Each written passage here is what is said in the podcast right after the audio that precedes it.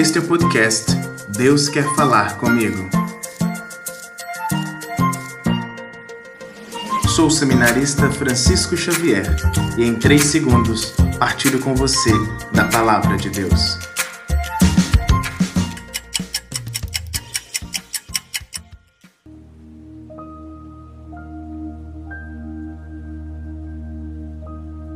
Louvado seja nosso Senhor Jesus Cristo, para sempre seja louvado.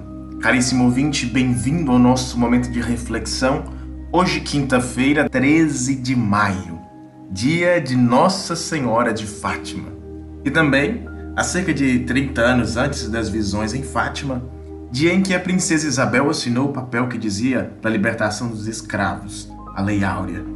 E hoje no Evangelho refletiremos algo interessante que Jesus disse: Eis aí a tua mãe.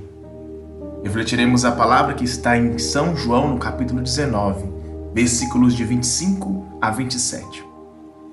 Naquele tempo, junto à cruz de Jesus estavam de pé sua mãe e a irmã de sua mãe, Maria, a mulher de Cleofas, e Maria Madalena. Então Jesus, ao ver ali ao pé a sua mãe e o discípulo que ele amava, disse à mãe: Mulher, eis aí o teu filho. Depois disse ao discípulo: Eis aí a tua mãe. E desde aquela hora, o discípulo acolheu-a como sua. Mulher, eis aí o teu filho. Eu já ouvi por diversas vezes pessoas acusarem Jesus de mal criado ou coisa do tipo por tratar sua mãe de mulher. Perceba que a mulher que Jesus chama é sim sua mãe, caro ouvinte. No entanto, é também a mulher que no Gênesis foi tentada pela serpente e que agora é causa de nossa alegria. Acho lindo quando a ladainha canta causa nostra letizia, causa de nossa alegria. Pois é da mulher Maria que nos veio a salvação. Maria é a arca da aliança, federis arca, como canta a ladainha pois portou para nós durante nove meses o Filho de Deus, o bendito fruto de nossa salvação. O Senhor parece querer apresentá-la como uma mulher estreitamente unida a Ele na realização da obra da redenção. Ó mulher tão forte, ó invicta Judite, é assim que a gente canta no ofício Pois assim como Judite e Esther no Antigo Testamento foram causa de alegria e libertação ao povo judeu, Maria é a mulher que nos traz a salvação. É speculum justitiae, espelho da justiça, pois é mãe do Deus justo e verdadeiro. Percebam que chamar sua mãe de mulher vai muito mais além do que uma aparente deselegância de Jesus. Hoje celebramos a Virgem de Fátima. Vista por três pastorzinhos, a Virgem pede que se intensifiquem as orações pela paz no mundo.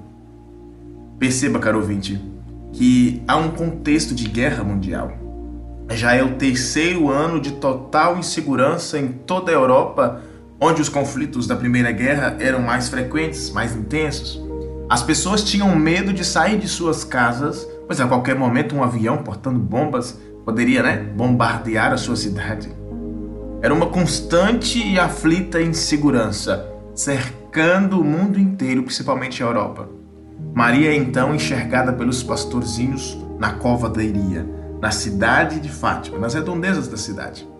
Lá, pede que sejam intensificadas as orações pela paz através da oração do Santo Rosário.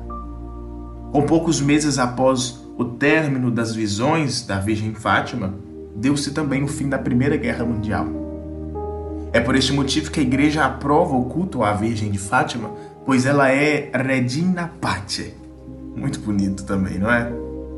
Hoje intensificamos nossas orações pela paz no mundo, caro ouvinte, contra um inimigo invisível que nos rodeia. O coronavírus, a Covid-19.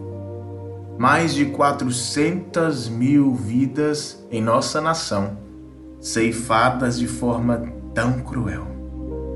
Pessoas que findam pela falta de algo que nos é dado gratuitamente: o ar.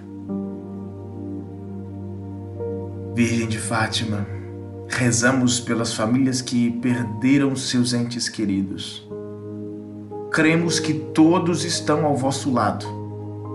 Consolai os aflitos que choram o luto daqueles que amam e que foram lançados à terra. Sois nossa mãe, sois nosso consolo. Consolai-nos, confortai-nos. Amém.